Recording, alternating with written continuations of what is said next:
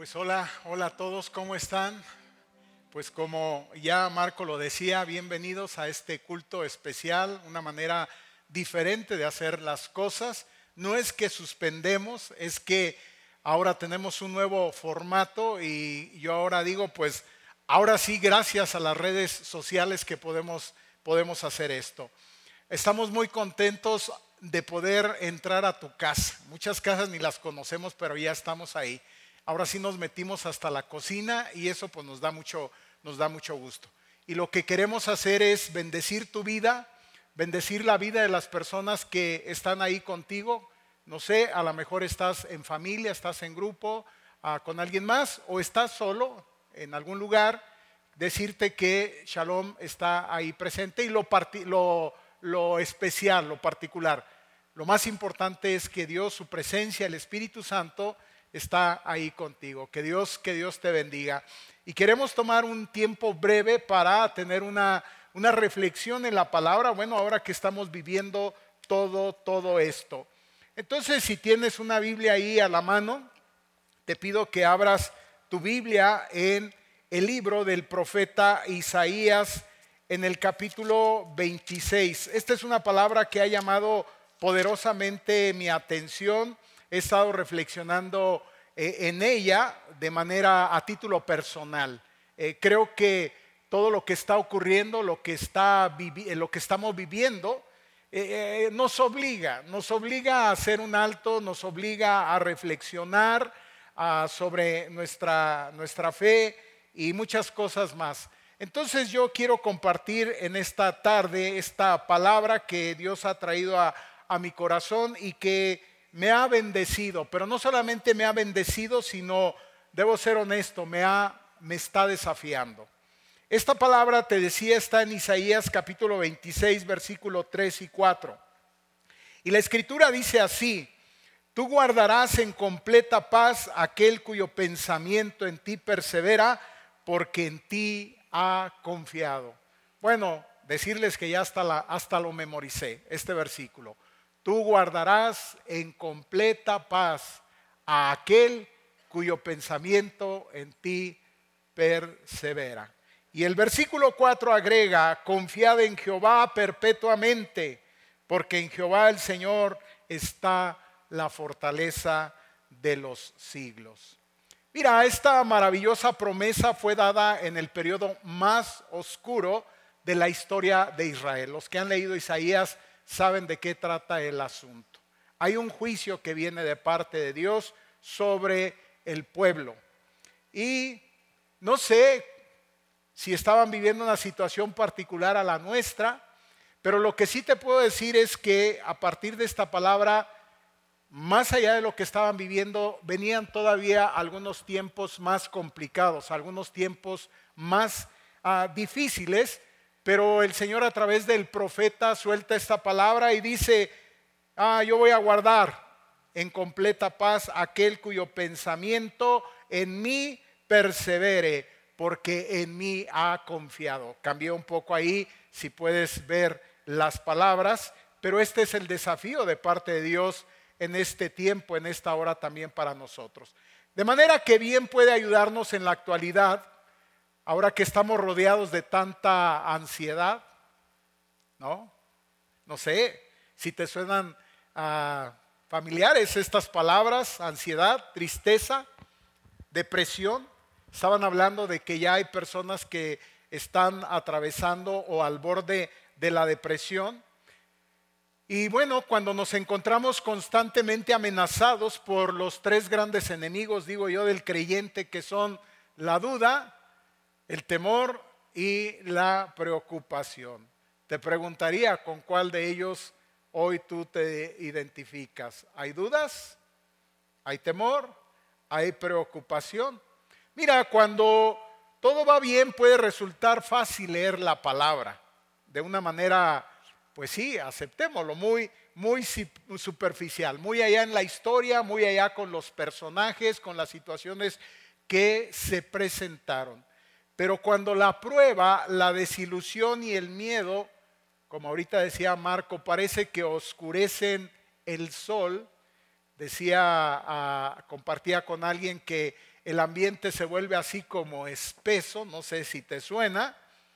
Yo digo, qué preciosas son entonces para nosotros estas palabras.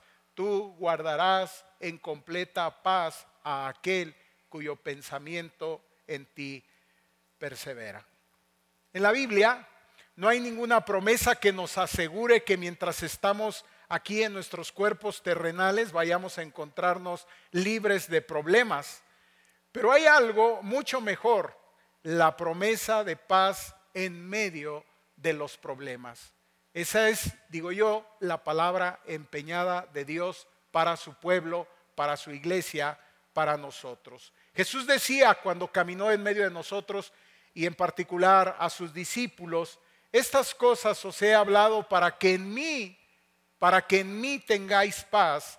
En el mundo, advierte, tendréis aflicción, pero confiad, yo he vencido al mundo. Juan 16, 33. Entonces, qué maravilloso que en medio de la más dura batalla, en lo peor de la tormenta, el alma confiada pueda tener paz interior. Creo que eso es lo que estamos anhelando. Por supuesto, queremos que todo esto pase. Queremos que, esto no nos toque. Y nos hemos afianzado a muchas de las promesas. Pero mira, yo creo que por encima de todo esto, algo que todos anhelamos y estamos necesitando en este momento es paz interior. Cada uno paz interior. El salmista decía en el Salmo 56.3, en el día que temo, en ti confío. De manera que no se trata de negar. Ah, somos seres humanos, tenemos emociones, experimentamos pues todo eso que estamos viviendo. Y el salmista reconoce y dice, sí, llego a temer, por supuesto, llego a enfrentar estos miedos pero sabe, Señor, en ti, en ti confío.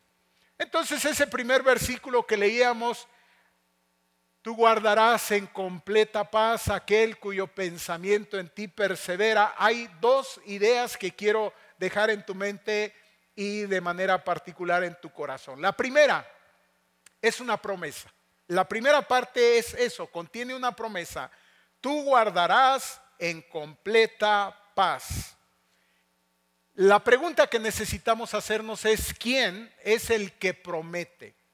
Y el que promete, usted sabe, es nada más y nada menos que el Señor. Entonces, si es el Señor, la promesa está dada bajo la base de la fidelidad y la veracidad de su palabra. ¿De quién es el que está prometiendo? Dice Juan 17, 17, tu palabra es verdad. Números 23, 19 dice que Dios no miente. Él dice, yo no soy hombre para que mienta, ni hijo de hombre para que se arrepienta. Y Pablo en su segunda carta a los Corintios capítulo 1 versículo 19 y 20 dice que su palabra siempre se cumple. Ahora mismo debo decirle que la palabra de Dios se está cumpliendo. Ahora mismo debo decirle que el Señor nos ha advertido sobre todas estas cosas los que, lo que parece que nos agarra descuidados o distraídos, diría, pues es a nosotros, porque aceptemos, leemos, pero, pero no ponemos cuidado. Y a veces pensamos que estas cosas de las cuales el Señor nos habla, pues todavía son asuntos que tienen que ver allá para el final de los tiempos. Pero yo pregunto, ¿esto de alguna manera no apunta al cumplimiento de el propósito y el plan de Dios. De manera, hermanos, que esa promesa está dada bajo la base de la fidelidad y la veracidad de su palabra. Y esa palabra nosotros necesitamos, escuche usted, conocerla. Ahora mismo Marco nos compartía algo que vamos a hacer. Creemos que este tiempo de donde se nos está pidiendo que nos recluyamos un poco con el fin, usted lo sabe, de tratar de mantener el tema de la transmisión, que la transmisión no sea tan acelerada, bueno, se nos pide que nos recluyamos ahí un poco, que nos guardemos en nuestras casas, en nuestros hogares. Yo digo, qué maravillosa oportunidad también para estar como familia. Vamos a sacar ventaja de lo que podamos sacar ventaja. Y una de ellas es conocer más a fondo la palabra, porque ahí vamos a escuchar la voz de Dios, porque ahí vamos a conocer y saber de sus promesas, porque ahí vamos a ser invitados y desafiados a permanecer, que nuestro pensamiento permanezca en esa palabra. Entonces, primero conocerla. Segundo, amarla. El salmista decía, cuánto amo yo tu ley. Es mi delicia en ella tener meditación. Entonces, amar la palabra, guardarla. Vamos a necesitar guardarla para recordarla en el momento en el cual necesitamos o necesitemos aplicarla. Ahora mismo quizás usted necesita recordar si ha guardado, si usted, si usted conoce la palabra, si usted ama la palabra, si usted ha guardado, atesorado la palabra, quizás este es un buen momento para recordarla. Y por supuesto para aplicarla.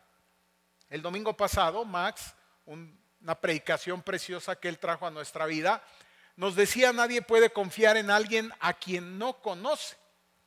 Bueno, pues conocemos a Dios a través de su palabra.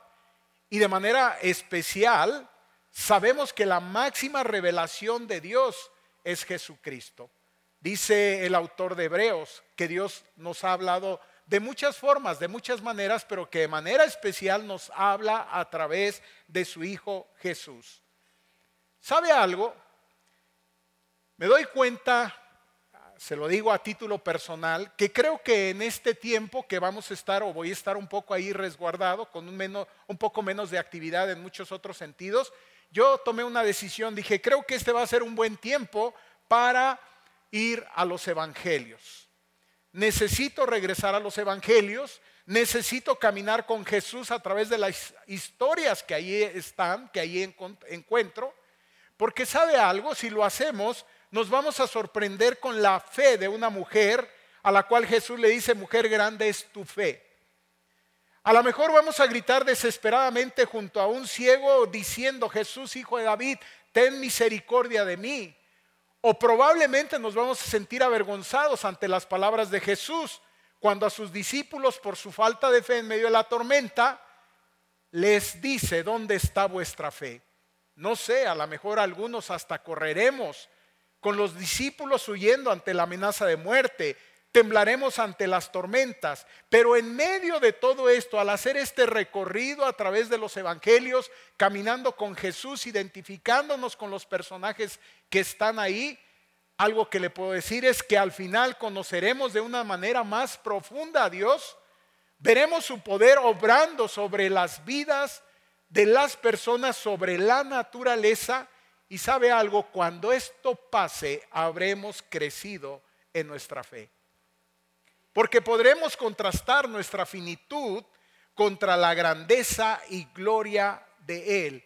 Y tal vez al final, junto con los discípulos, diremos, ¿quién es este hombre que los vientos, la enfermedad y aún la muerte obedecen, que aún el coronavirus, ¿sí? ante que el que nadie ha podido hacer nada, bueno, veremos a nuestro Dios actuando poderosamente y guardando a su pueblo, guardando a su iglesia de esta terrible enfermedad.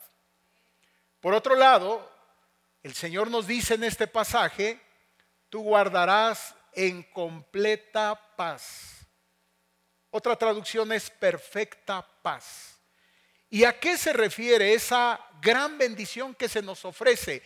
¿Cómo apropiarnos de esa paz perfecta? ¿Cómo podemos hacerla nuestra? Mira, la palabra hebrea que está traducida como paz es shalom, por cierto es el, nombre de nuestra iglesia, y contiene la idea de buena salud, de manera, de una manera de estar lleno, entonces de esa perfecta paz es tener salud espiritual, y estar en paz, pues en medio de esta intranquilidad que hoy, que hoy se vive. Porque eso es lo que se vive.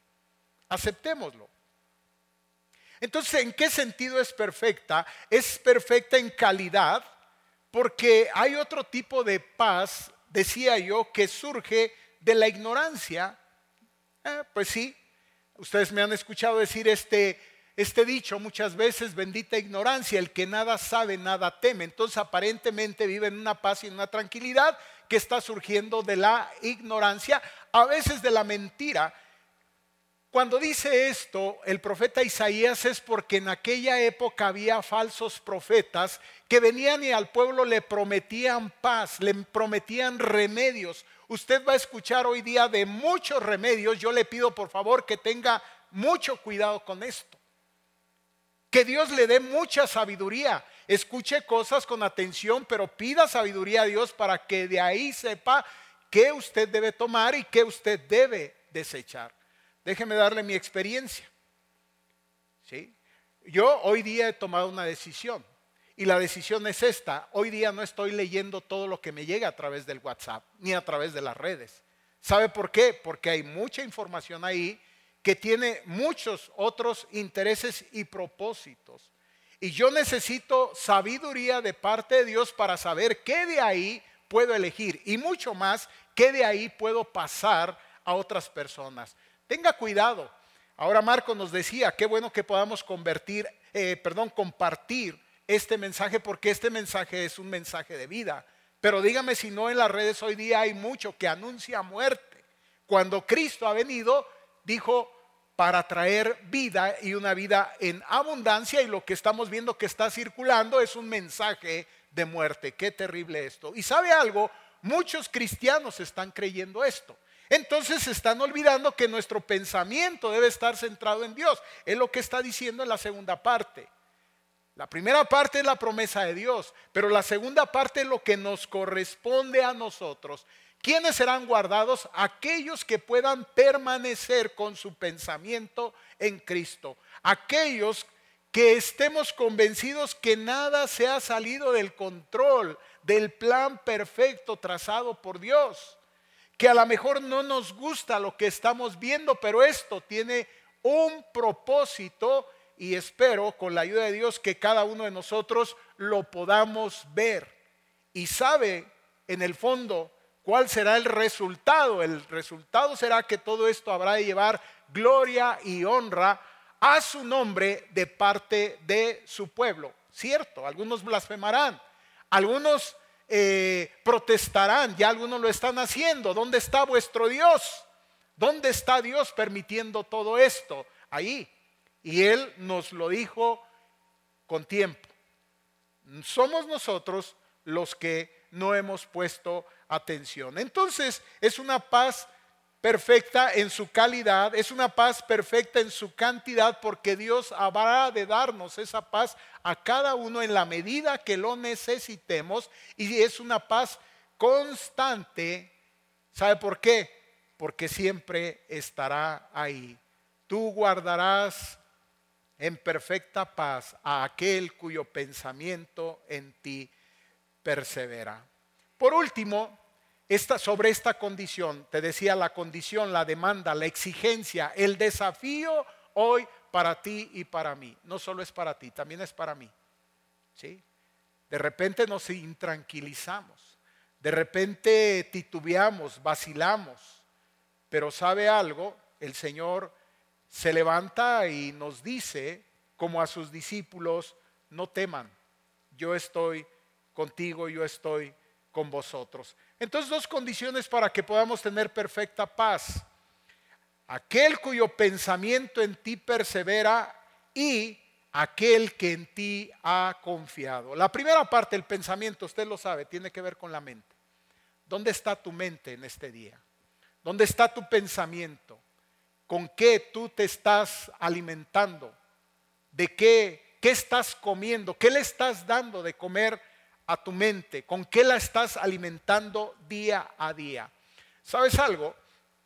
No sé si tú duermes con el celular ahí en el buró y te despiertas y entonces ¿qué es lo primero que haces? ¿Oras al Señor?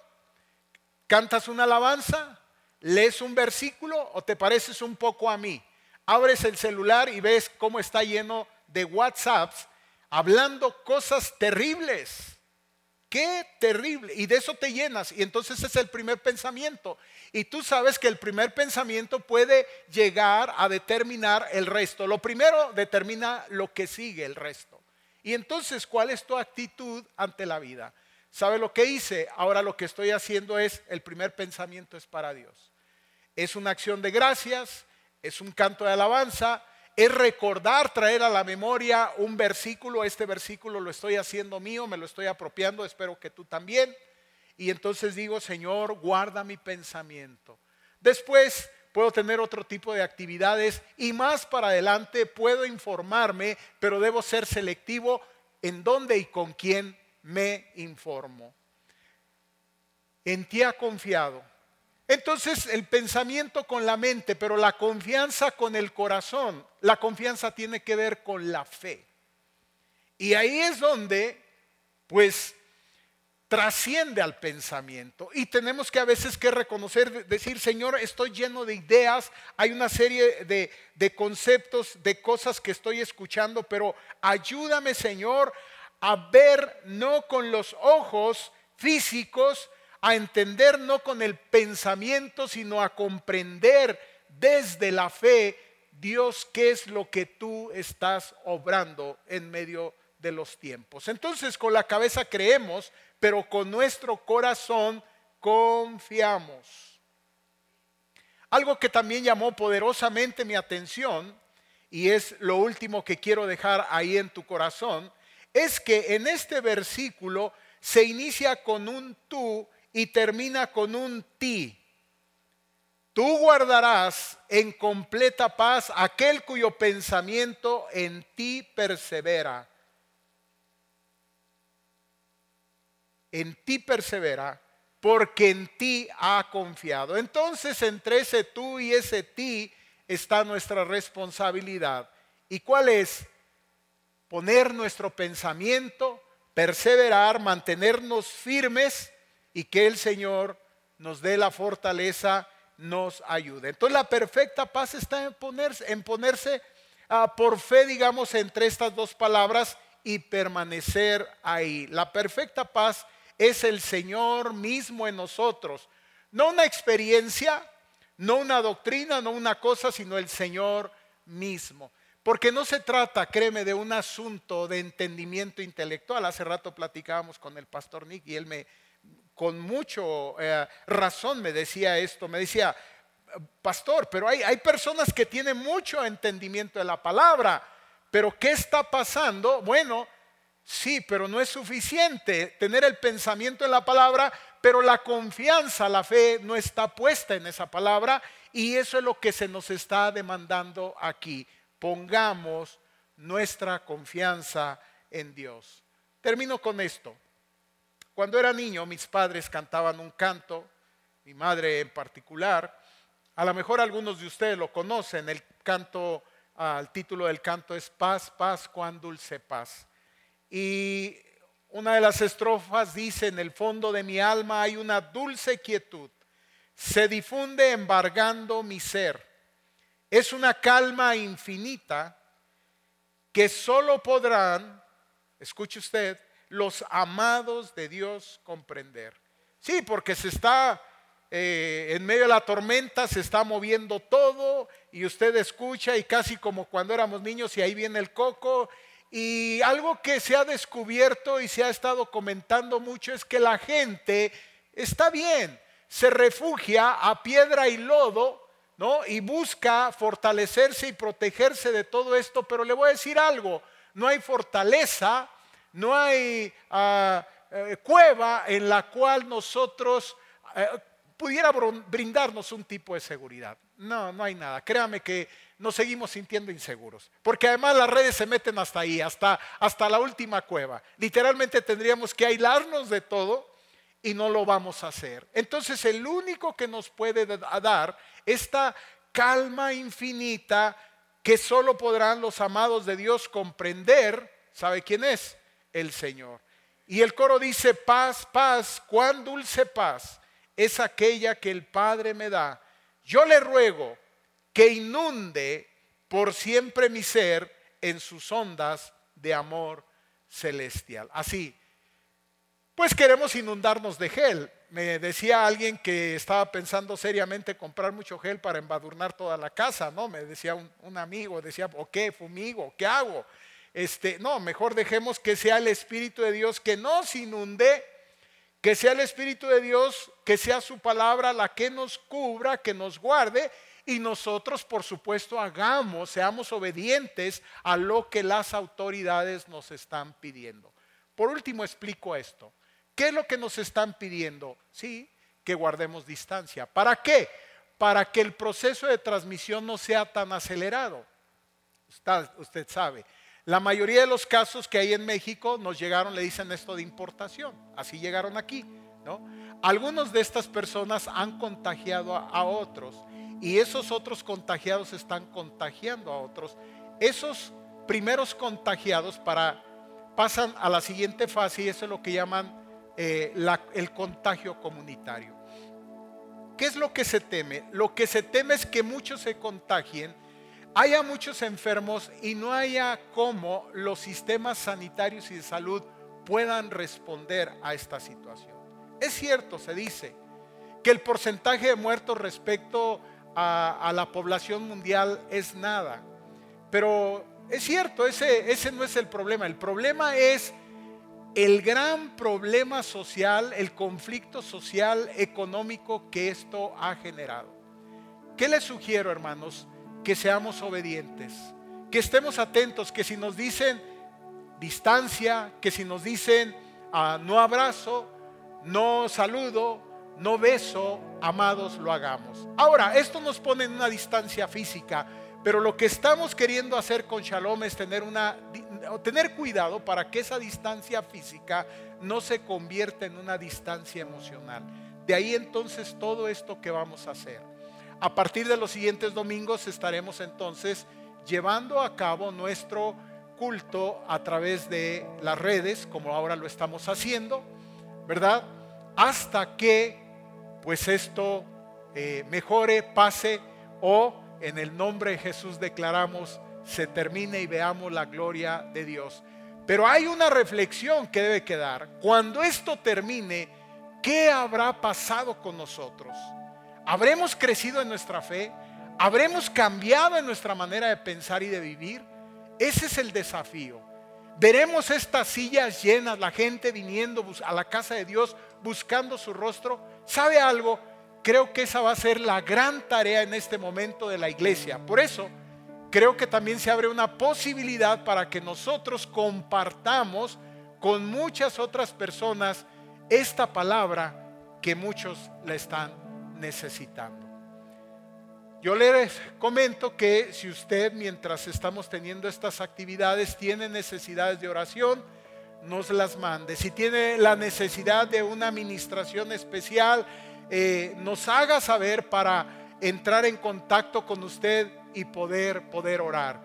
Respetaremos estas distancias, pero utilizaremos esos medios para poder apoyar y poder ministrar. También decirle que usted sabe, no hay manera entonces de cómo nosotros podamos ah, pues venir y entregar diezmos y ofrendas. Para ello pondremos a disposición de usted una cuenta en donde usted puede hacer depósito o puede hacer transferencia para que nosotros podamos seguir adelante con este trabajo y con esta tarea. Estaremos orando para que el Señor a usted le guarde y le bendiga. Ahí está en las pantallas ¿verdad? La cuenta, una cuenta en Banorte. Usted puede entonces hacer ahí sus ofrendas, sus depósitos, sus entregar sus diezmos y que el Señor nos guarde y nos cuide a todos. Vamos a orar y de esta manera, ¿verdad? Estaremos ah, terminando. Señor, nos acercamos al trono de gracia, a ese lugar seguro a ese verdadero lugar seguro. Ahí, Señor, en donde tu presencia purifica no solamente las conciencias, no solamente limpia el pecado, sino literalmente, Señor, purifica el cuerpo, purifica el alma y limpia, Señor, de todo pecado, de toda maldad, pero también trae sanidad. Ahí, Señor, en esta hora, en el nombre de Jesús, nos estamos acercando.